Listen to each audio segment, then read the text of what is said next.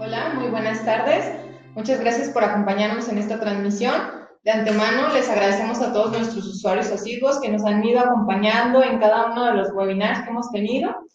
En esta ocasión, le agradecemos la asistencia al maestro Rafael Rayalois. Muchas gracias. En esta ocasión vamos a hablar sobre las reformas al sistema de pensiones, eh, pero primero más que nada para, para pues que nos eh, empapemos un poco de esta, de esta charla, vamos conociendo la trayectoria de nuestro maestro el licenciado, el maestro Rafael Rayalois. Él es eh, egresado por la, eh, por la Universidad Panamericana, Campus Guadalajara. A su vez, el curso, bueno, es, fue maestro o estudió la maestría en Derecho de la Empresa en la Universidad Panamericana, Campus Ciudad de México. A la fecha se encuentra cursando el doctorado en Derecho por la Universidad de Guadalajara. Él ha sido abogado dentro de la firma Moreno Padilla y Asociados Sociedad Civil también fue socio del área de propiedad intelectual, derecho de la seguridad social y derecho, derecho contencioso administrativo en la firma RRS Abogados, de la cual al día de hoy es abogado of consul y a su vez es abogado postulante. Él nos eh, está dentro de, o forma parte de la barra mexicana Colegio de Abogados. Fue asesor externo de la Comisión del Trabajo y Previsión Social en el Senado de la República ha sido abogado externo de Centros Culturales de México AC por las áreas de propiedad intelectual, seguridad social y contencioso administrativo. A su vez, ha sido asesor externo de la Contraloría, Tesorería y Presidencia Municipal del Ayuntamiento Constitucional de Tonalá.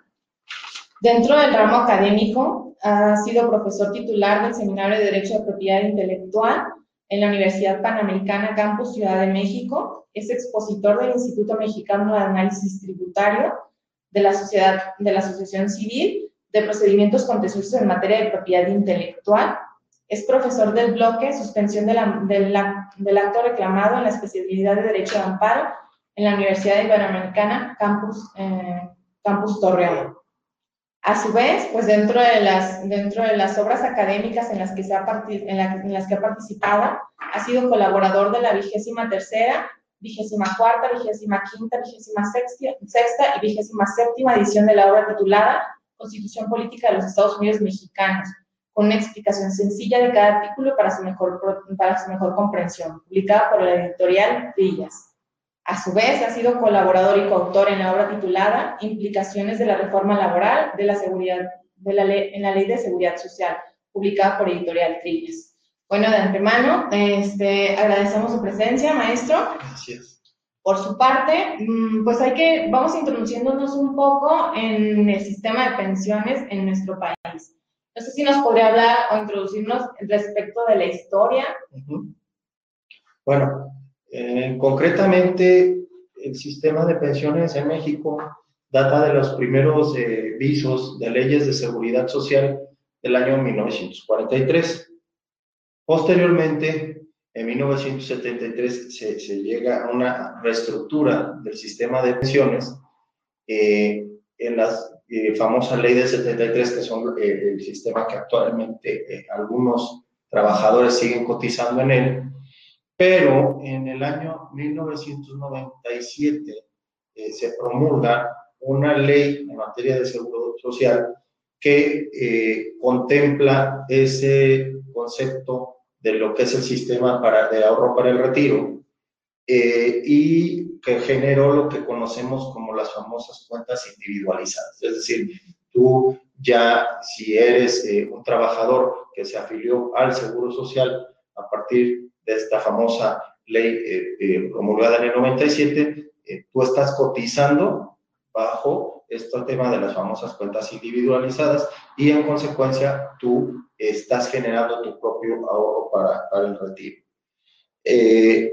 ¿Cómo está el tema? Bueno, pues el, pasado 22 de julio, el presidente de la República anuncia un nuevo esquema pensionario para, para los mexicanos, eh, esquema pensionario que en cierto aspecto fue avalado por el propio Consejo Coordinador Empresarial.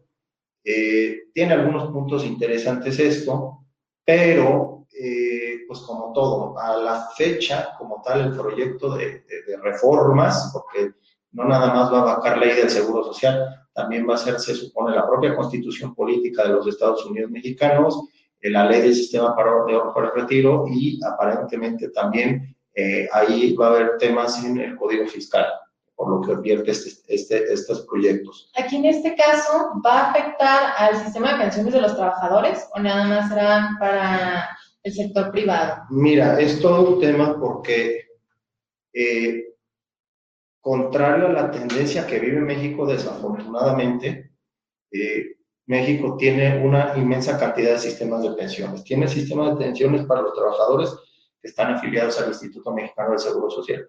Tiene un sistema de pensiones para los trabajadores que están afiliados al ISTE. Tiene un sistema de pensiones, por ejemplo, para trabajadores de Pemex.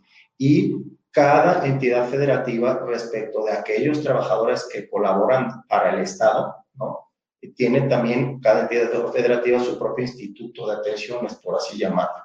Por ejemplo, Jalisco pues, tiene al, Instituto de Pensiones del Estado de Jalisco. Eh, ¿Cuál es el tema? que, eh, pues desafortunadamente, la continuidad, la formalidad y la estabilidad en el empleo no en todos los casos es garantizada. Son poquitos realmente los trabajadores que toda su vida estuvieron cotizando en el Seguro Social y que a partir de su cotización pueden acceder a una pensión digna. Eh, este proyecto, si bien es cierto, no deja de ser eh, algo que pueda ser perfectible durante el periodo de discusiones que se vengan y las aprobaciones de esta reforma, eh, a final de cuentas eh, tiene que tener mucho sigilo. Eh, lo idóneo sería que se hiciera universal, es decir, que todas aquellas personas que sean, estén en una edad productiva, económicamente hablado, puedan acceder a esto en forma óptima. Y también una cosa muy importante en materia de pensiones es ¿para qué me va a alcanzar para cuando me jubile? Eh, esto no es nada más exclusivo de México. Eh, la propia Organización para la Cooperación y Desarrollo Económico, el año pasado, 2019, publicó algunos lineamientos que a nivel global, o por lo menos respecto de estos miembros del AUDE, deben de estar observando. Y, por tanto, eh, y por tanto, este, pues debe de haber ahí cierto compromiso internacional por cumplir. Bajo esa óptica, eh, es que creemos que es buen momento para que se haga una revisión de qué fue lo bueno de este sistema de, administradoras de fondo de retiro, de qué fue, qué es lo perfectible que puede caminar en adelante y eh, pues también que se busque realmente la afiliación y la cotización para todos aquellos esquemas nuevos de trabajo. Es decir, hoy, derivado de, esta pandemia que a nivel global eh, estamos viviendo, hemos advertido que la tendencia al trabajo en casa, al autoempleo y todo este tipo de áreas laborales donde tradicionalmente pues quienes prestan estos servicios pues, no cotizan, y nazca una nueva especie de trabajadores, que de facto ya la hay, para que con base en ello coticen y puedan lograr una vejez digna ¿eh? ¿no? en cuanto al tema económico. Ok, y entonces, ¿en qué consistiría la reforma que se está, que se está planteando? Mira, concretamente, conforme a la presentación que hizo el gobierno federal, toca el famoso bienestar de adultos mayores, ¿no? Para que tengan una pensión adecuada y eh, privilegiando principalmente a los de menor, menores ingresos. ¿Es correcto? aquí, eh, por lo que se advierte y lo que ha habido de charlas de especialistas también en este tema de pensiones, es que mucho del grueso de esta pensión va a estar en el orden de aquellos que ganan alrededor de tres salarios mínimos diarios, por ejemplo. El segundo punto que publican en este proyecto de reforma junto con el Consejo Coordinador Empresarial es que la reforma busca poner en marcha medidas y condiciones que generen recursos necesarios para que los trabajadores tengan mejor jubilación y se reduzca la brecha entre los beneficios de los de menores ingresos con los de mayores ingresos. Aquí viene un punto interesante porque eh, ya cada vez va, a venir un colapso temporal entre aquellas personas que estuvieron cotizando con la, la famosa ley del C33 con aquellos de la reforma de la, de la, de la ley del 97. ¿Por qué? Porque va a venir este momento en donde el seguro tenga que estar pagando estas jubilaciones y donde venga mucha desilusión, advierto yo, de aquellos que entraron eh, en este esquema de pensión bajo ley 97 y vean que lo que van a percibir pues, realmente no es tan óptimo como aquellos a lo mejor un año o dos años antes se jubilaron vía ley 73 y que pues su ingreso va a ser mayor. Entonces, esa es una gran prueba que advertimos con este nuevo sistema, probablemente llegue a ser un poquito subsanado. Hay que ver cómo vienen los famosos artículos transitorios de estas reformas, hay que ver eh, eh, el gobierno federal a dónde va a voltear a ver a estas gentes que llegando a pensionarse a lo mejor no lleguen a tener eso lo que le conocen como la famosa tasa de reemplazo, que la tasa de reemplazo no es otra cosa más que lo que vas a ganar de pensión te sirva para vivir como si estuvieras todavía trabajando, ¿no? Es decir, que tú como adulto mayor, que ya la edad te alcanzó y ya no puedes seguir trabajando, lo que percibas te alcance para cubrir tus necesidades conforme, más o menos como si lo estuvieras trabajando. Esto es más o menos lo que conoce, conoce como tasa de reemplazo y que también la propia Organización para la Cooperación y Desarrollo Económico ha luchado mucho por disminuir esta, esta brecha a nivel de sus miembros, ¿no? Es decir, dentro de las directrices que nos ha dicho es, ¿sabes qué? Tienes que cuidar mucho que el dinero que perciba el adulto mayor, mayor cuando se jubile le alcance para vivir dignamente, ¿no? ¿Y esto se va a lograr o se pretende lograr a través de la reforma o en realidad ha sido una, una proyección desde el 97? Eh, se buscó que fuera así en 97, pero ahorita, más de 20 años de que ocurrió esta situación, eh, nos hemos encontrado con que, punto número uno, la expectativa de vida de los trabajadores ha aumentado. Es decir, antes veían, bueno, hasta la fecha, ha sido uno escuchando casos de personas que se jubilan con 45, 50 años a veces, ¿no? Eh, se supone, y la, tendencia internacional busca que pues tú te jubiles a una edad eh, donde pues todavía seas más productivo, ¿no?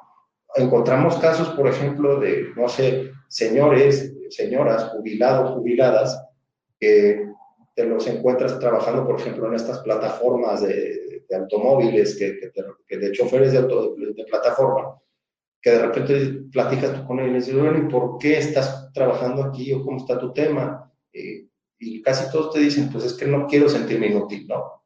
Sea, hay una tendencia muy clara de, de, de adultos jubilados, adultos mayores jubilados, que, que, que, todavía generan ingresos, que todavía eh, son económicamente activos y que en consecuencia, por las tendencias en algunos países, es aumentar las edades de jubilación.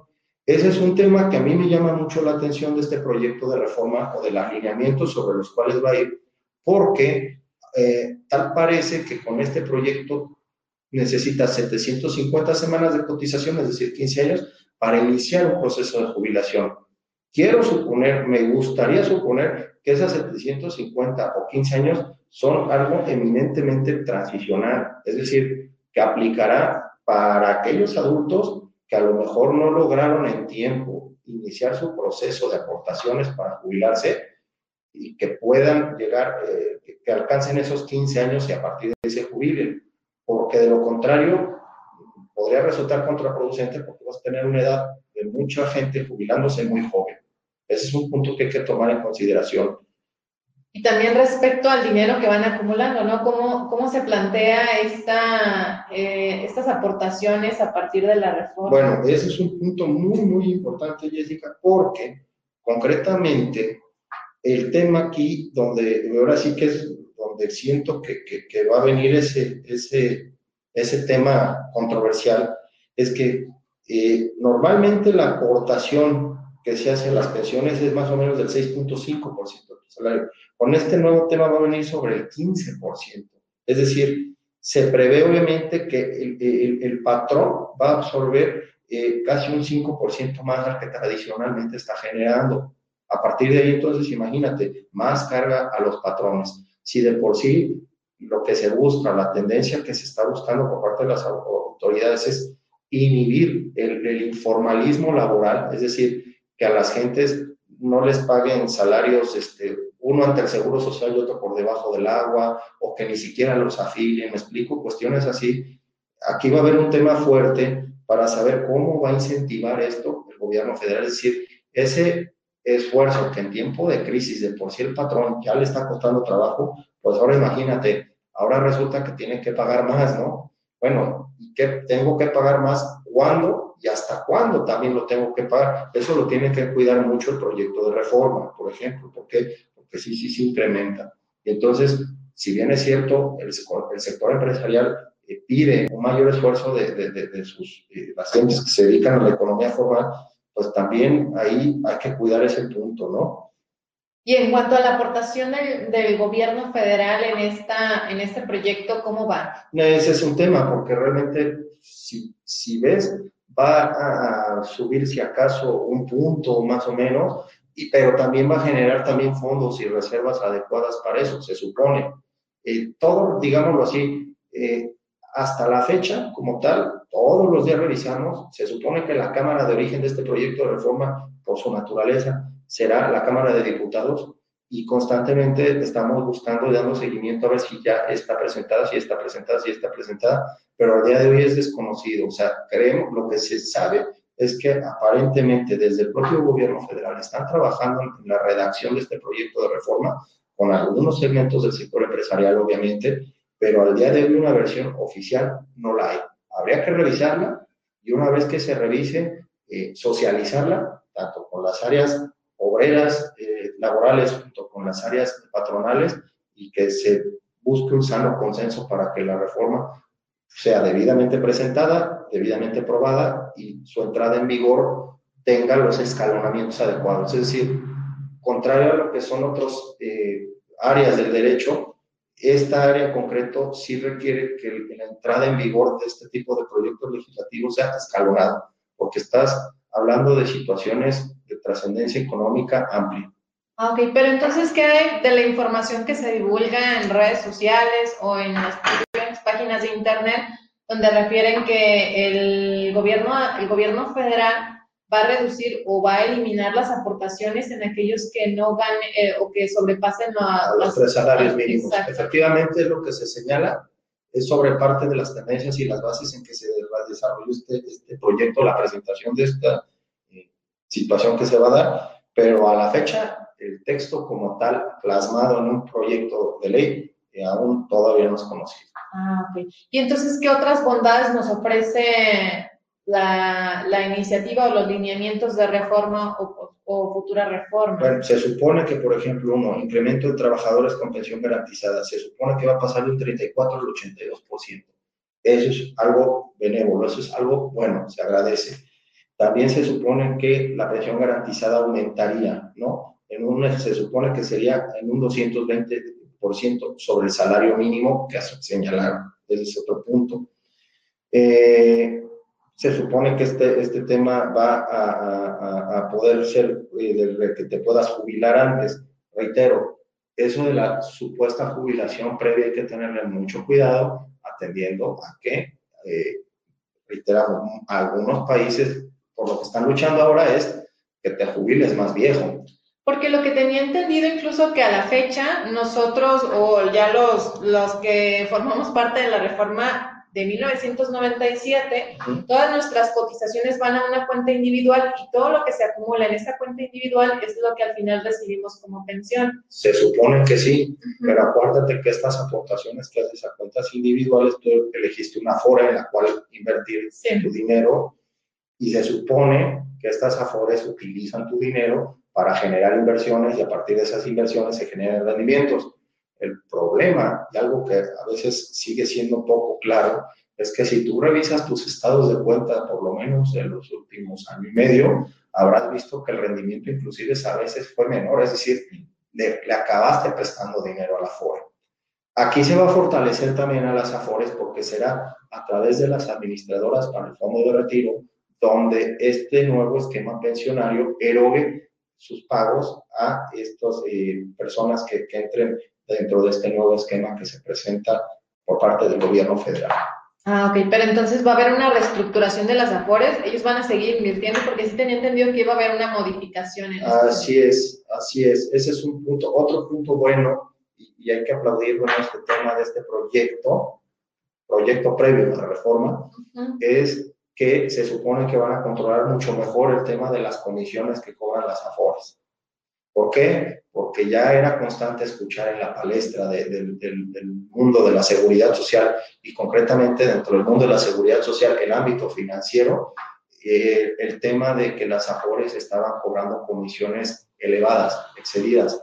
Creo que este proyecto va a manejar y atender un buen acicate, por así decirlo, para que las AFORES, eh, el cálculo y manejo de sus comisiones sea de acuerdo a la realidad social y económica de aquellas personas que tengan sus cuentas con ellos. Entonces es un tema interesante. ¿Y eso ya viene planteado dentro de los lineamientos del gobierno federal? Se supone que sí, efectivamente es parte de lo que están buscando.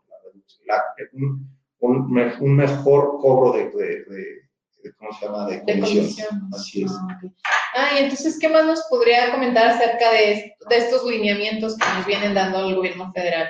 Pues eh, el tema de las semanas va a tener ahí su, su, importancia. La famosa tasa de reemplazo, reitero, por ejemplo, tanto Forbes como el economista han sido claros.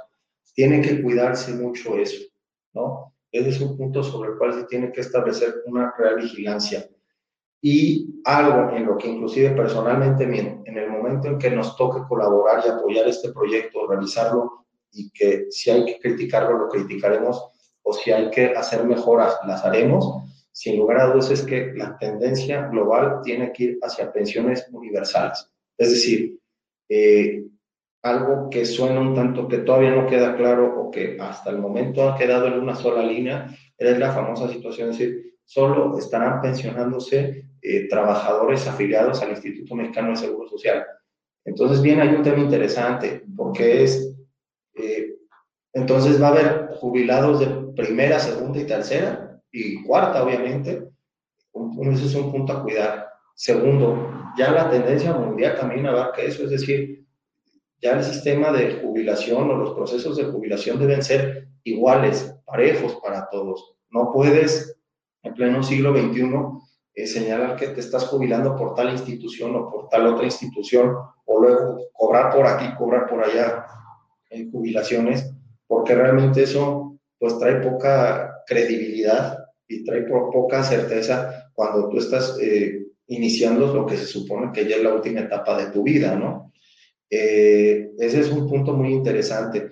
Otro tema que yo buscaría que se, que se agregue en estos proyectos es, ok, aquellos que están jubilados siempre viven en la constante incertidumbre de qué voy a hacer cuando me jubile y si quiero seguir trabajando y entonces las historias de que si cobro por honorarios por acá, pero de repente el propio patrón o el centro de trabajo que te contrata como ya jubilado, pues en cierto aspecto llega a, generar para ellos incertidumbre y desagrado, es decir, pues si está jubilado, ¿cómo le estamos pagando? Y, genera eso hasta cierto tiempo, vamos a llamarlo de discriminación laboral de adulto mayor ya jubilado. Eh, hay que cuidar mucho eso también. Yo creo que ahí, por ejemplo, aquellas personas que están cobrando ya una jubilación y desean seguir trabajando, han salido ya algunos criterios que sí señalan que sí se puede permitir que sigan trabajando. Es adecuado que se mantenga, pero que ya se regule para todos. Otro punto interesante, la famosa lucha que hay ahorita en el mundo de las pensiones. Coticen salarios mínimos, coticen salarios mínimos, pero de repente, ¿qué, qué nos está pasando? Que las, los pagos de las pensiones nos las están haciendo por las UMAS, las famosas unidades de, medida de actualización. Ya han sido varios criterios que han emanado del Poder Judicial Federal que nos dicen que la unidad de medida y actualización aplica o nació como un eh, factor para pago de multas, por ejemplo, no así para cuestiones de naturaleza laboral. Sin embargo, son constantes los casos que escuchas que inclusive hasta propias autoridades y además propios eh, legisladores tocan en, señalar que, si son 25 UMAS el tope cuestiones por el estilo. Ahí tiene que quedar claro ya eso de una buena vez por todas. Ya la Corte resolvió hace pocos meses algo al respecto. Tiene que quedar claro, si vamos a entrarle en un sistema, en una reforma, un sistema de pensiones, tiene que ser integral, amplio, óptimo. A ver, ¿y qué más, este, qué más nos dicen los lineamientos? Pues concretamente nos toca, aquí lo tenemos abierto, dice, por ejemplo, nos habla, Construye un andamiaje institucional existente. El sistema de ahorro para el retiro actual es buena base sólida sobre la cual se puede construir en corto plazo un futuro de mejores pensiones para todos los trabajadores mexicanos. Se supone que aquí el Consejo Coordinador Empresarial, cuando firma este acuerdo, es lo que desea, ¿no? Que se, que, se logre el andamiaje para, para el ingreso del adulto mayor una forma más próspera, más sólida. Como ideal, como acuerdo, como un objetivo está bonito, suena bien. El tema es, no nos han establecido bien los cómo. Y sobre esas bases, si no tenemos claridad, va a quedar en eso, en una carta de buenas intenciones.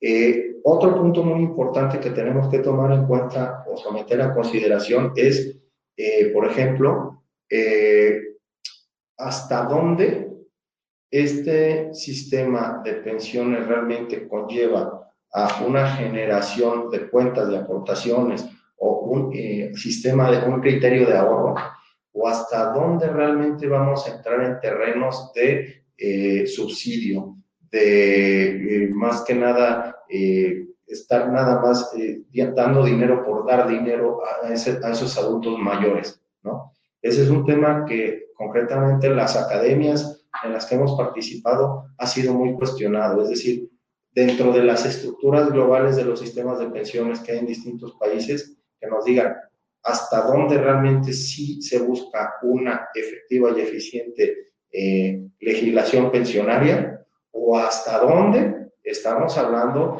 de un esquema eh, estilo estas becas que se están dando a los jóvenes, pero ahora para adultos mayores, ¿no? O sea, que se cuide muy bien ese, ese, ese tema.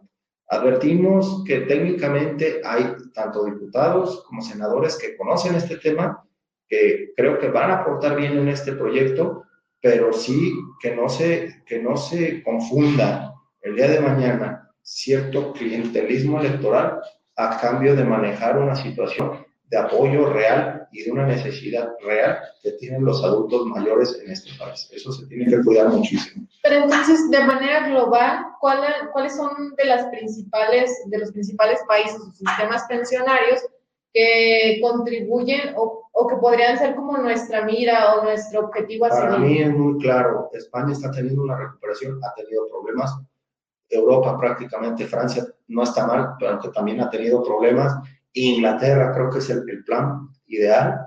Ellos han tratado de sostener su plan de pensiones desde 1943 aproximadamente. Lo han manejado de una forma genial, eh, realmente. Eh, Chile tuvo su época fuerte, ahorita está teniendo mucho conflicto porque ellos, recordemos que fueron nuestros ejemplos de Afore, eh, pero también aquí juega un factor súper importante y es que eh, eh, dentro de los informes que manejaba, si mal no recuerdo, el economista, nos establecía que aproximadamente vamos a tener, vamos a estar siendo cerca de 5 adultos mayores de cada 10 habitantes en unos años. Entonces, la necesidad de cubrir esto tiene que verse con, con buenos ojos y tiene que colaborar buenos actuarios en este proyecto, porque de lo contrario va a ser algo eminentemente fallido. Concretamente, sí.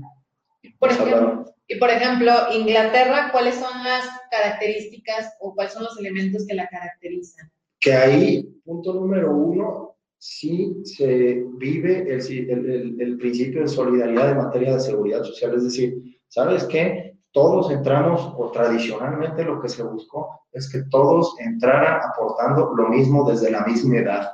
Punto número uno. Culturalmente tiene que analizarse otro punto, que es, a diferencia de que trabajo para que el patrón me dé, yo tengo que, eh, hay que cambiar, se tiene que cambiar de paradigma y de mentalidad, es decir, tengo que ahorrar para mi vejez. Es decir, viene el proyecto de reforma constitucional que se estaba manejando, era eh, una situación eh, concretamente en el cuarto, si mal no recuerdo, que era que todos los adultos mayores tengan derecho a una sana pensión, etcétera, etcétera. Sí es correcto, está bien, pero también debe de establecerse otra reforma en el 31 fracción cuarta que, en mi opinión, que cada mexicano que esté en una edad eh, óptima laboralmente hablando, tendrá la obligación de generar su propio ahorro para su retiro. Es decir, que cambiemos de paradigma, que cambiemos de idea de decir, en lugar de cuando me jubile a ver quién me da y de dónde me lo dan, que estemos conscientes que solo nosotros mismos seremos los únicos capaces de generar nuestro ahorro para cuando nos vayamos. Que no sea una situación que nos imponga, obviamente, el patrón, que no sea una situación que nos nazca ya cuando empezamos a llegar a los 40 años y qué voy a hacer en 20 se supone que me jubilaría y me enteré que mi amigo fulano que trabaja en la empresa, él sí le pagaba NIMS, ¿no? O sea, ese tipo de detalles son los que considero que si de verdad se quiere cambiar toda esta situación en este país, desde ahí tiene que trabajarse. Otro trabajo muy, muy fuerte que se tiene que hacer es el de atacar al sector informal. Y por sector informal no me refiero a, los que tienen autoempleo y demás, sino a aquellas eh, entidades, aquellas empresas que tradicionalmente pagaban eh, salarios incompletos, es decir, que las aportaciones al seguro social las hacían con base en salarios ficticios o que manejan su registro o que realmente ni siquiera absorben esa obligación del entero de cuotas obreras patronales en forma de vida. ¿Por qué? Porque sin lugar a dudas eso, eso constantemente en los últimos 10 años, 11 años, ha eh, mermado todavía más al sistema de pensiones de este país. También eh, llegar a sanos acuerdos, y considero yo con instituciones de, de, seguros y, principalmente, donde eh, estas entidades que generan los famosos planes privados de pensiones y demás, de verdad eh, busquen y logren, a la par de las propuestas legislativas, que esa aspiración al retiro sea adecuada, sea óptima y que obviamente estén bien controlados financieramente esos, esos dineros que, que se destinan a esos planes. Pero entonces sí habría que apostarle a las cuentas individuales, pero a las aportaciones adicionales por parte de cada uno de los, de, pues, bueno, los que estamos deseosos de tener una pensión. Sí, yo creo que no, no nos va a quedar de otra. Va a haber que, va a haber que hacer un, redoblar esfuerzos. Nada más que aquí, como lo acabamos de platicar, aparentemente, aparentemente, esa situación de nuevo se la van a cargar a los patrones y desafortunadamente sabemos que pues en algunos sectores de, de, las áreas productivas más tardan en incrementarle una carga a un patrón que más llega a otro segmento a quererles presentar o proponer esquemas para eludir esos cumplimientos de obligaciones. Y creemos que si no se controla también debidamente eso, va a ser la misma historia que hemos estado viviendo constantemente, ¿no? Un tema también bien importante, creo que, que, que, que por qué estamos eh, también viviendo esta situación. Y es que en una buena intención que manejó el Seguro Social para aquellas personas que en su momento estuvieron cotizando y luego dejaron de cotizar, pero quieren empezar su proceso de jubilación, traían el, el famoso tema este de la modalidad 40. Y realmente yo creo que, que, que, eso también ya tiene que desaparecer porque era muy común escuchar de que ya me quiero jubilar, y entonces te buscabas a la empresa, al amigo, al conocido, para que te diera de alta y que por fuera tú le ponías el dinero para que incrementaras tu salario base y a la hora de la hora, cuando entrabas ya en tu supuesto proceso de jubilación, ficticiamente habías inflado el, el, el, el, salario con el que estabas cotizando para poderte jubilar dignamente. Es decir, Realmente la modalidad 40, en mi opinión, a lo que le juega bien es a la famosa tasa de reemplazo. Pero entonces, ¿en qué consistiría la modalidad 40? Como en términos un poco más coloquiales. Se supone que realmente es una medida emergente que buscó el Seguro Social para que eh, los trabajadores que por cierto tiempo tuvieron esa, esa es muy bajito eh, nivel de cotización, pudieran alcanzar una pensión que les generara un poquito más de ganancia, un poquito más de ingreso. Pero realmente cuando tú lo adviertes en, en, cualquier subdelegación a la que vayas, eh, es constante conocer y saber que hay toda una industria generada a partir de ahí, donde pues, ahora sí que pues, yo te presto mi registro patronal y te presto mis cuentas bancarias a cambio de que metas tu dinero inflemos tu salario para la jubilación y después, este, muchas gracias y me pasas una comisión de eso, ¿no? O sea, hay que tener mucho cuidado con eso. En su momento sirvió, reitero, como este proyecto, hay buenas intenciones, sí suenan interesantes, también no está mal a nada como idea, ¿no? Estamos obedeciendo a, a directrices internacionales, es correcto, pero hay que tener mucho cuidado con los esquemas a través de los cuales algunas personas quieran o puedan aprovecharse. Entonces, ¿la modalidad 40 mm, emergió de la ley de 1943 o la tenemos desde ah, Ha sido prácticamente una mezcolanza entre lo que fue los 73 y optimización y apoyo para, para el tema de, de los de 97. Y realmente les aplica a los de 73, obviamente. ¿Y cuáles serían entonces las tendencias? Hablaba usted de una tendencia internacional. ¿Cuál es la tendencia internacional que se da en el sistema de pensiones? Para mí, la universalidad, es decir, primero sería que prácticamente desapareciera un Instituto Mexicano del Seguro Social con tendencia a convertirse en Secretaría de Estado o ministerios, un Ministerio de la Seguridad Social, como suele ocurrir en algunos. Punto número uno, porque porque a partir de que lo mueves como un ministerio, como una secretaría de Estado, abarca a todo, tanto al sector que trabaja para el Estado como al sector para que trabaja en el ámbito privado, hasta el propio autoempleo. O sea, tendrías que reestructurar todo, pero para que toda esa bolsa quedara en un solo lugar y fuera una pensión o un sistema de pensión único para cualquier tipo de trabajador, desde el que trabajó para una entidad federativa, el que trabajó para el gobierno federal, el que trabajó para empresas paraestatales, el que trabajó eh, para el sector privado, por ejemplo, o si fuiste autoempleado, ¿no? La idea tendría que ser ahí, que no es nueva, reitero, viene de 1943 en Inglaterra, pero es donde más has visto que ha funcionado.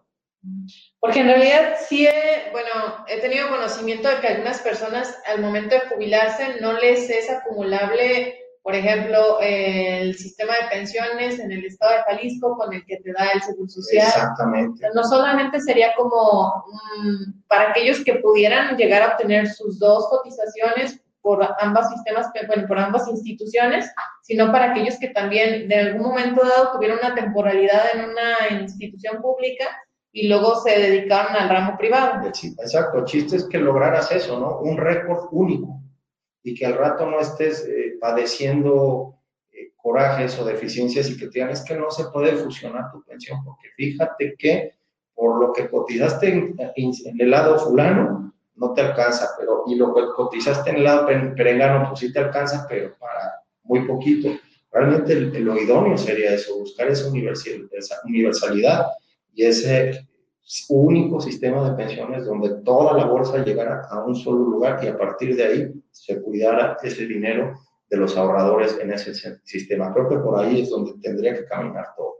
Ah, ok. Y entonces, ¿cuál sería otra de las tendencias globales que pudieran incluirse en, la, en el proyecto o en el estudio de, o la conformación de la iniciativa? Un óptimo estudio actuarial de las épocas de envejecimiento junto con las edades todavía productivas de los adultos mayores y una gran eh, medida en cuanto a tasas de mortandad.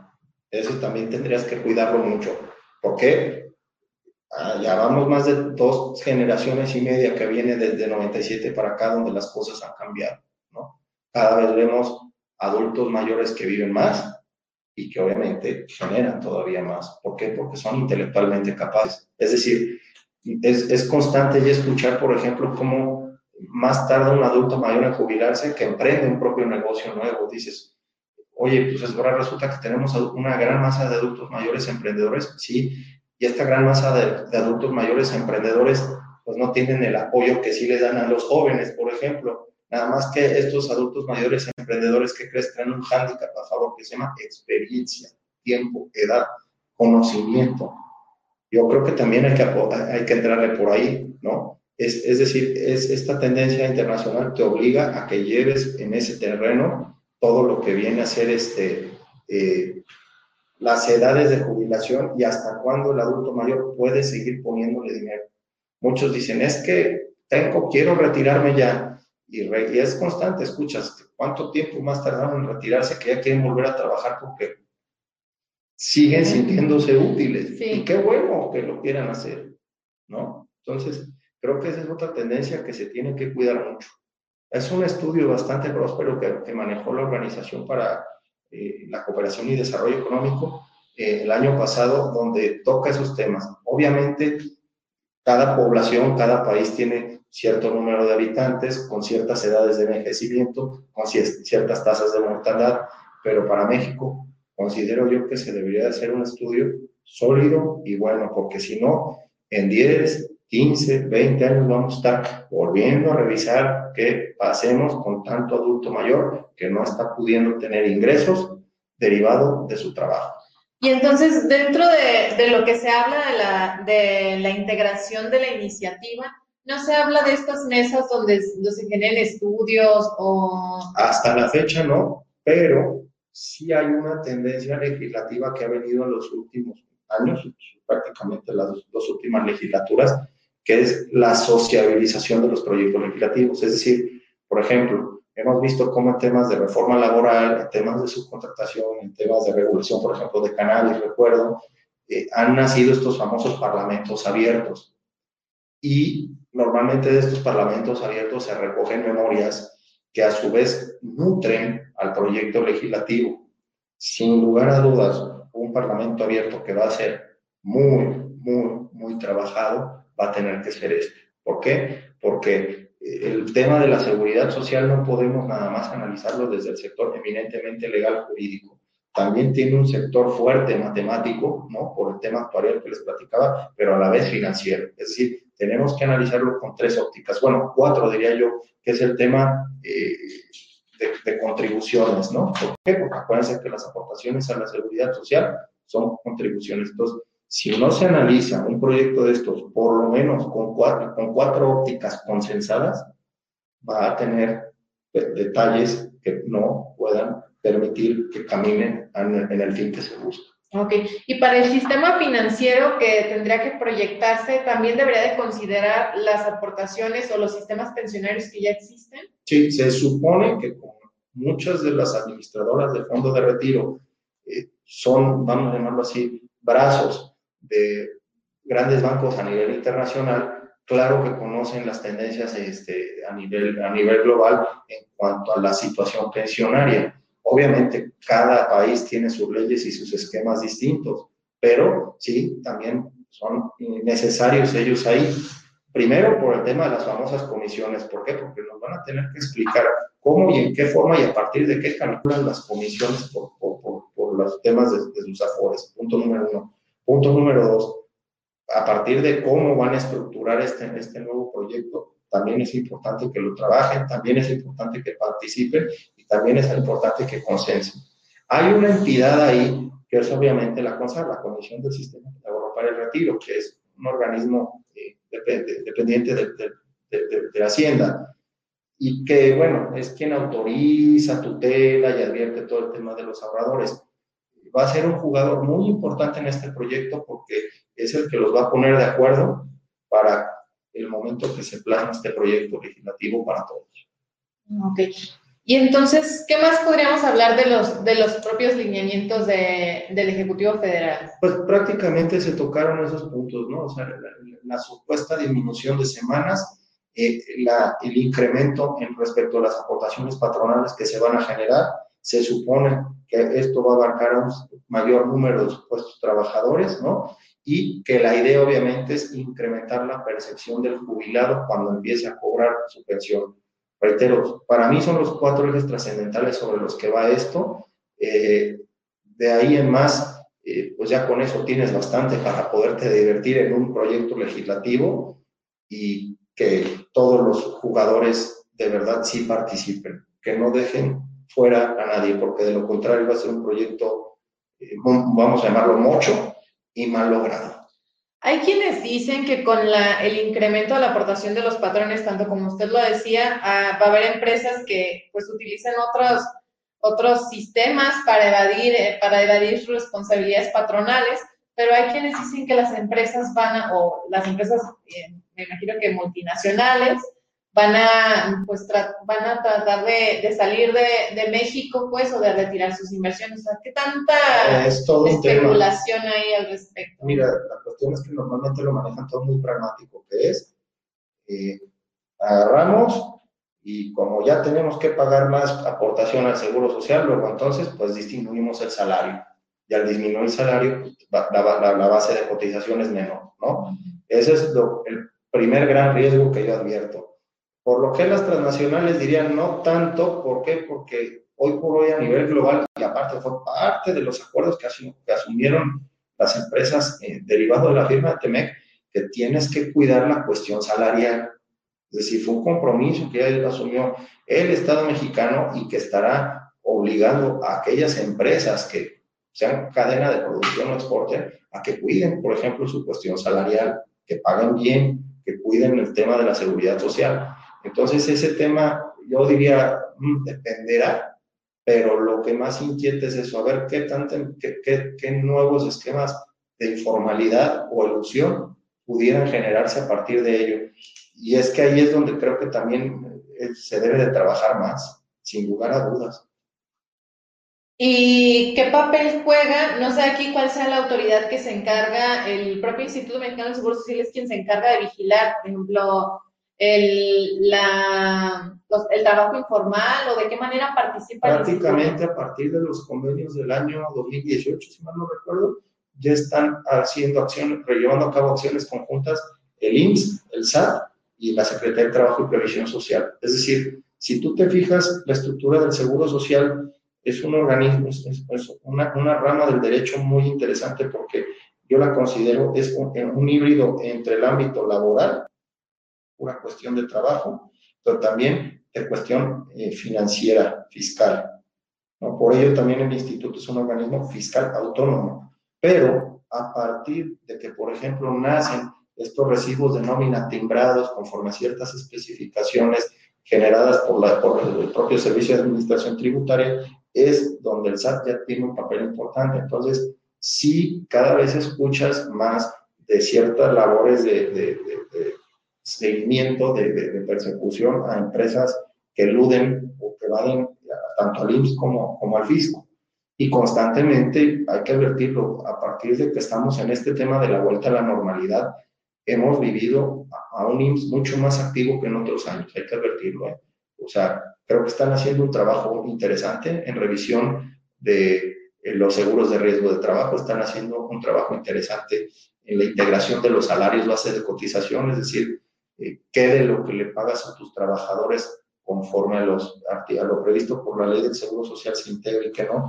Entonces, están haciendo labor interesante, pero, pero, reitero, a ver qué pasa con esta reforma y con estos esquemas de colaboración que están llevando a cabo. Porque entonces, con base en los esquemas de colaboración, también podríamos decir que se podría dar una menor proporción en, la, en el trabajo informal. Por ejemplo, si tenemos estas autoridades que están constantemente dando seguimiento a que se generen las aportaciones, con el aumento en esta propuesta o lineamientos de reforma, no habría mayor, mayor probabilidad de que reduzcamos el, el esquema informal? Lo idóneo sería así. Pero, por ejemplo, yo te voy a poner un caso. Cuando en 2012 se reforma la ley federal del trabajo con la supuesta situación de tratar de combatir a, la subcontratación o al outsourcing ilegal, creo que a partir de ahí es cuando más se incrementó. O sea, desafortunadamente hay que cuidar mucho ese punto. Hay que cuidar mucho ese punto. Eh, reitero, el ámbito informal eh, es algo que más allá de obligar a, los patrones a contribuir, el autoempleo, el trabajo en casa, los trabajos temporales, por ejemplo, la multiplicidad de patrones, hoy ya existe multiplicidad de patrones en muchos temas, es decir, ya desde el momento en que una persona trabaja desde su casa para X, Y o Z empresa, realmente no es que seas un prestador de servicios independiente. ¿Por qué? Porque al final de cuentas existen ciertos vicios de, subordinación. Puedes tener multiplicidad de patrones, sí, sí lo puedes tener. Oye, ¿cómo le hacemos entonces para el tema eh, del eh, aseguramiento de, este, de, esta situación y tu proyecto pensionario? Pues también lo tienes que cuidar, ¿no? Hay ejemplos que permiten ver que a lo mejor puede llegarse a buen puerto. Un buen ejercicio es el de las trabajadoras domésticas, ¿no? donde ya se generó todo un esquema de su afiliación, bueno, pues a partir de ahí recoge la experiencia y eso mútalo a, por ejemplo, quienes tengan multiplicidad de, patrones, ¿no? Creo que puede ser buena idea, hay que trabajar. Desafortunadamente ya nos alcanzó el tiempo en materia de pensiones y creo que un proyecto de estos, si se hace a prisa y sin debida diligencia, va a quedar estéril. Vamos ya cerrando un poco, preguntándonos, ¿qué es lo que se espera para el futuro? Desde dos vertientes. La primera sería dentro de nuestro propio sistema que a la fecha tenemos, si seguimos en la ruta en la que vamos, ¿qué es lo que esperamos hacia el futuro? Esa sería la primera. Y la segunda, con los pocos movimientos que nos ofrece el Ejecutivo Federal, ¿cuál sería nuestra expectativa eh, con base en nuestro sistema pensionario? Yo realmente, si nada más queda en algo como buenos propósitos, poco andamiaje, ¿cuál es mi expectativa? Muy triste. Va a ser realmente eh, de desilusión porque solamente acabará en una cuestión eh, principalmente de subsidios, no va a ser otra cosa más de eso, y, de, de, pura asistencia social realmente. O sea, no va a haber seguridad social, va a haber más asistencialismo social, que es muy distinto a la seguridad social real. Ese puede ser la, la triste consecuencia que puede haber si no se logra eh, adecuado estudio de esto. ¿Y si seguimos con el sistema al que vamos? El colapso es, eh, pero previsible. Es algo que se huele. O sea, es, es, lo que antes de que naciera este proyecto ya, ya veíamos venir, que se va a venir una generación literalmente de adultos mayores pobres, punto número uno, y donde desafortunadamente va a ser casi, casi literal esto, ¿no? Sí, va a haber mucho adulto mayor que se va a morir trabajando, porque no va a haber forma de que pueda jubilarse. Porque no ha tenido un sistema pensionario. No tuvo cultura de ahorro, no lo obligaron a ahorrar para su vejez. No, toda la vida era pensar cuando me jubile qué me va a dar el gobierno. Eh, número uno. Número dos, eh, es, es cada vez más creciente y más aún derivado de la situación económica que se vive actualmente, el ver cómo cada vez hay, hay, hay, cierto segmento patronal que entre más huele en la jubilación de un trabajador, eh, desafortunadamente llegan a cometer bastante acoso laboral para que éste a lo mejor renuncie. Ves cómo al pobre trabajador tiene que aguantar muchísimas situaciones inadecuadas con tal de lograr su meta de jubilación, por ejemplo. Eh, en fin, son muchos detalles que, que hoy por hoy te dicen, realmente si esto no cambia, pero seguro que vamos a ser una población de adultos mayores eh, que vamos literalmente a tener que morir trabajando, es decir, no va a haber forma en la que te puedan retirar como nos los enseñaron de 1940 y tantos a la fecha las eh, historias de Europa y de Norteamérica. Y entonces, ¿cuáles serían las conclusiones adicionales a estas? O, por ejemplo, si bien mencionaba cuáles son las tendencias o los, los requerimientos que debería de satisfacer, ¿cuál sería su conclusión en, en esta futura iniciativa de reforma? Primero, que logre una sana cohesión ley 73, ley 97 con este proyecto. ¿no? Ley 73, ley 97 con este proyecto. Punto número uno, buscarías una cohesión óptima. Dos, eh, que se establezca no, como, no nada más como un derecho, una pensión digna de la vejez, sino también como una obligación a los jóvenes trabajadores de ahorrar para su retiro.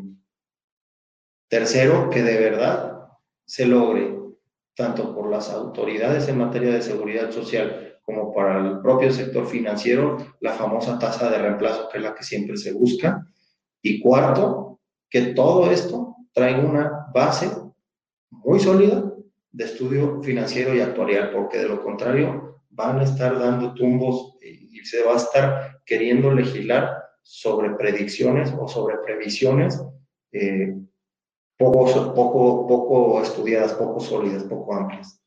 Para cubrir el estudio financiero y actuarial, habrá que eh, pues acercarse a las universidades o a quién deberán de acudir las autoridades o en sí mismo el Congreso tiene la... Concretamente, sumar al Colegio de Actuarios, a las distintas asociaciones y agrupaciones de actuarios, eh, obviamente estudios de carácter social, al propio INEGI, que, te, que, te maneja obviamente toda la información en orden del país, en fin, eh, actores los hay. El, chiste es que nuestros legisladores lo sepan cuestionar, sepan pedir la información adecuada y sepan unificar y plasmar.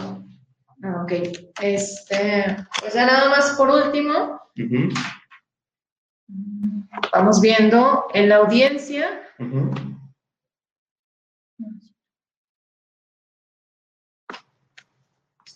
Tenemos algunas preguntas de nuestros asistentes. En este caso, ah, de hecho sí preguntaban y del sistema de pensiones del Estado, ¿qué? Aquí... Uf, ese es todo un tema ahorita porque basta y sobra que se pongan a revisar realmente cómo están los, las reservas que tienen esos sistemas estatales y ahí viene toda una historia de terror. Los sistemas estatales de pensiones, desafortunadamente, muchos de ellos, eh, cada que cambia un sexenio y un nuevo gobernador, hay entidades financieras que tienen debidamente estudiados esas este, entidades este, federativas, no voy a decir cuáles obviamente, pero uno constantemente escucha que el Estado fulano, el Estado perengano, en sus sistemas de pensiones ya están técnicamente en bancarrotas, ¿no? ¿Por qué? porque pues no tienen la suficiente capacidad ni manejo para ese tipo de situaciones. Hay que tener muchísimo cuidado. Sé que Jalisco es de los estados hasta ahorita que mejor han salido librados en ese tema y mira que le han echado ganas para, para que, quede bien, pero hay otras entidades federativas que es lo que nos toca conocer en el medio son historias de terror. ¿eh? Pero entonces, ¿hablamos de desfalcos o de mala, de mala administración? Es que realmente ahí es el tema, ¿no? Que o sea, si tú te fijas, eh, ciertas eh, entidades de los estados, eh, de, los gobiernos estatales, pues cada vez su tendencia a la basificación es menor. O sea, punto número uno. Punto número dos, además de eso, pues las aportaciones o, las leyes de pensiones de cada estado varían mucho. Y aparte, hay empleados, por ejemplo, municipales que cotizan en sistemas estatales o hay otros que también el Seguro Social les viene a cobrar cuotas. Entonces, a veces esos propios municipios ni siquiera han enterado debidamente sus cuotas. O sea, el tema de pensiones en los estados, por eso digo que, que debemos de buscar por la universalidad, ¿no? Porque los sistemas estatales luego no tienen la suficiente solidez financiera Ok, eh, Juan Aguilar nos comenta, ¿se debería poder crear una cuenta de Afore desde el nacimiento de las personas para comenzar a ahorrar desde la niñez? Si no, si lo alcanza para una jubilación digna, si no alcanza para una jubilación digna. Eh, pues digo, pues es como esas cuentas que te abren cuando naciste, ¿no? El abuelito, ¿sería bueno así? Pues claro que sí pudiera ser bueno así yo creo que desde que somos económicamente activos, es decir, desde que se egresó de la universidad o egresaste del bachillerato técnico, simple y sencillamente, si solo cumpliste la educación eh, básica, eh, a partir de que ya te integras a trabajar, desde ahí se te debe, reitero, no invitar a ahorrar, sino obligar a ahorrar, que es distinto, ¿no? Que, se te, que, que desde eh, la base constitucional te genera la conciencia de que lo que ahorres tú, además va a ayudar a otros, ¿no? Como fue, como nació el famoso plan Beveridge de Inglaterra, es decir, tú podías ser noble si quieres, pero tú vas a contribuir a tu seguridad social. Si tú no la vas a necesitar, otros sí. En, eso estriba la base del principio de solidaridad de la seguridad social. Porque entonces así empezó en 1943 con, una, con un fondo común. exactamente. Exactamente, todo el mundo tenía que aportar, punto número uno. Y punto número dos, a diferencia de lo que se vive en México, donde el acceso a la seguridad social es solo para los trabajadores, para la clase trabajadora, ahí en, Inglaterra la visión es para los habitantes. ¿Ok? Es decir, a lo mejor tú puedes ser artista, tú puedes ser pintor, tú puedes ser escritor. Obviamente no trabajas para nadie más que te contratará a alguien para un cuadro, una situación, pero también estabas obligado a contribuir. ¿Me explico? Ahí es donde nace el concepto de universalidad en este tema, que no, o sea, ya que también se, se, libere, se, se, saque esta ancla que teníamos de pensar seguro social solo para trabajadores. No, la seguridad social tiene que permear a todos los habitantes, a todos los pobladores. Y a eso nos referiríamos con obligatoriedad de los jóvenes. Efectivamente. Ok, perfecto. Bueno, nuestro siguiente participante, Luz María Pineda Gutiérrez, nos dice, en la actualidad se jubilan personas adultas mayores, pero hay personas que no cuentan con esta suerte de continuar trabajando hasta su jubilación y existe un tramo, eh, un tramo, pudiera, decirlo, pudiera decirlo así, entre las personas que trabajan y los jubilados y que padecen un desempleo de los que no. Ah, bueno, aquí también otro, otro factor muy importante. Los sistemas de seguridad social avanzados, bien manejados, también contemplan los famosos seguros de desempleo.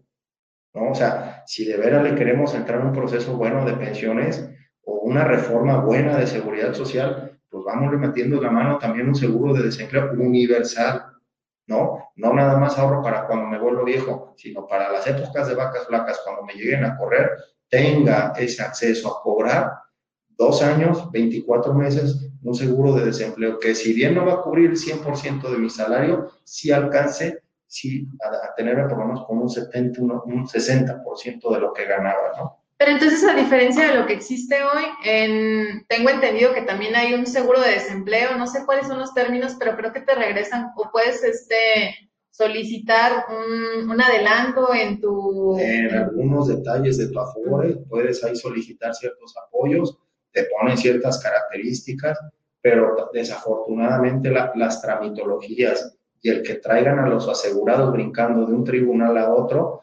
genera que para la hora que quieras llegar a cobrar eso, a veces tuviste que acudir a pelearte que a la CONSAR, o sea, a situaciones verdaderamente difíciles. Basta, y sobre el sencillo ejemplo, eh, en el momento que fallece alguien que tenía una cuenta de Afore, para la famosa determinación de cuenta de beneficiario en ocasiones, usted tiene que ir a meter una junta de conciliación a pedir que la junta declare eso. Y para colmo de madre, las juntas anteriores, juntas de conciliación, hoy estamos en reformas en el sistema de justicia laboral, para acabar la demora, te dicen, oye, es que aquí pues, nomás vemos despidos y cuestiones sindicales, ahí luego vemos tu asunto, y en ahí luego vemos tu asunto, se queda esto durmiendo el sueño de los gustos. Entonces, tristemente es una realidad que también hoy vivimos, donde en el papel se ve muy bonito eso de que, oye, pues que el apoyo para el matrimonio, que para la remodelación de la casa, que para la primera vivienda, y tú escuchas y se oye maravilloso.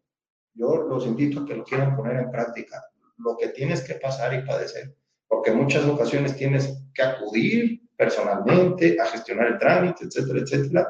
Y ya quiero ver que los patrones te tomen ese día te lo paguen íntegramente a veces, ¿no? Pero sería un problema legislativo o sería un problema de cultura? Yo lo veo que es un problema de cultura y un problema de aplicación de la ley, concretamente, y estructural. Ok, perfecto. Entonces, de hecho, también la misma participante, Luz María Pineda Gutiérrez, pregunta, en la reforma ¿Hay algún comentario acerca de los que han trabajado por su cuenta propia y que no pueden jubilarse y que a pesar de todo han trabajado toda su vida sin patrón, pero que sí han pagado sus impuestos durante más de 30 años porque no están eh, bajo... Bajo el trato de, de, esa situación. Pues es que a final de cuentas volvemos a lo mismo. Ok, si tú fuiste tu propio patrón, hay un régimen voluntario en el Seguro Social. Si te diste de alta ahí, pues ahí medio rescataste, si no, y no, y no contrataste un plan privado de pensiones o alguna situación de estas, desafortunadamente, pues tu retiro solo va a ser lo que alcanzaste a ahorrar por el tiempo que trabajaste solito. Entonces entenderíamos que el sistema de contribuciones aplica mm, al sostenimiento del Estado y el sistema pensionario es otra cosa diferente. Es otra cosa muy distinta. Que aparte, ojo, eh, es la gran diferencia entre seguridad social y asistencia social.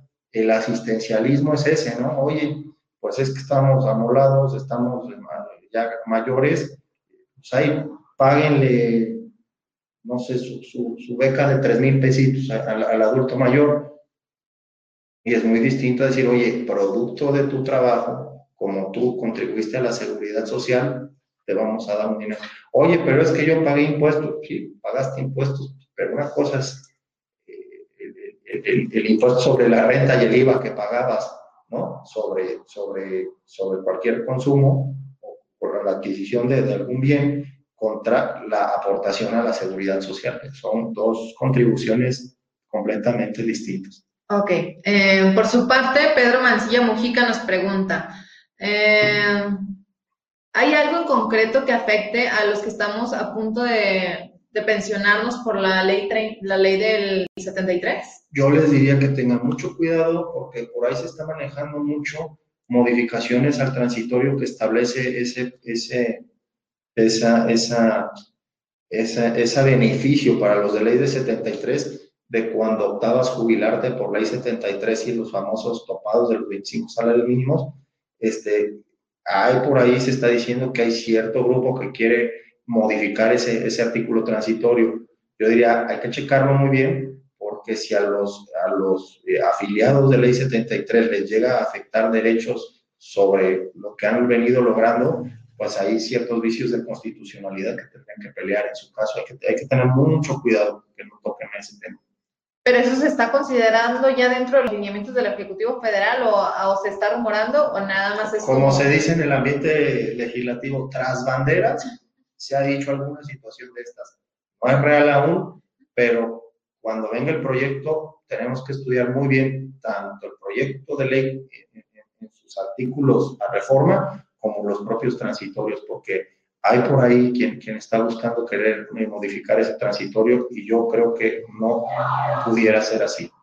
Ok, entonces el mismo Pedro Mancilla Mojica nos pregunta qué recomendación daría para, para los que se pensionan conforme a la ley del 73. Hasta ahorita que sigan cotizando, que cuando ya llegue, que, que desde un año antes de que logren la edad de jubilación empiecen a preparar todo, o sea, sus papeles, sus documentos, y, por ejemplo, te encuentras casos donde el señor ya, es, según él, quiere jubilarse, pero tiene errores, por ejemplo, en su acta de nacimiento y en su curvo.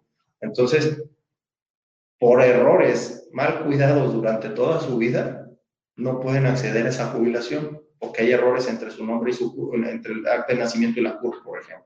Hay por detalles, imagínate, por detalles como esos. Entonces, si ya viene, si ya estás decidido a que, por ejemplo, el año que entra, ¿no? 2021, en junio de 2021 me voy a jubilar, pues ya desde ahorita empezar a contactar a quien es su asesor de su Afore, a estar revisando eh, eh, eh, en la página del Seguro Social qué documentos tienes que ir preparando, ¿no? Juan, con tus patrones, con las áreas de recursos humanos de tus empresas, hablar así, oye, el año que entra me jubilo para que cumplas eso. Ok, Delia Ruiz pues nos agradece por generar conciencia dentro de los jóvenes para el sistema de, de jubilación y prácticamente estaríamos cerrando con esas preguntas. De antemano, muchas gracias por, por su presencia, por conservarnos durante todo este tiempo. Esperemos haya sido de utilidad. Le agradecemos al maestro Rafael por acompañarnos y eh, pues de antemano, muchas gracias por su asistencia. Hasta luego. Hasta luego.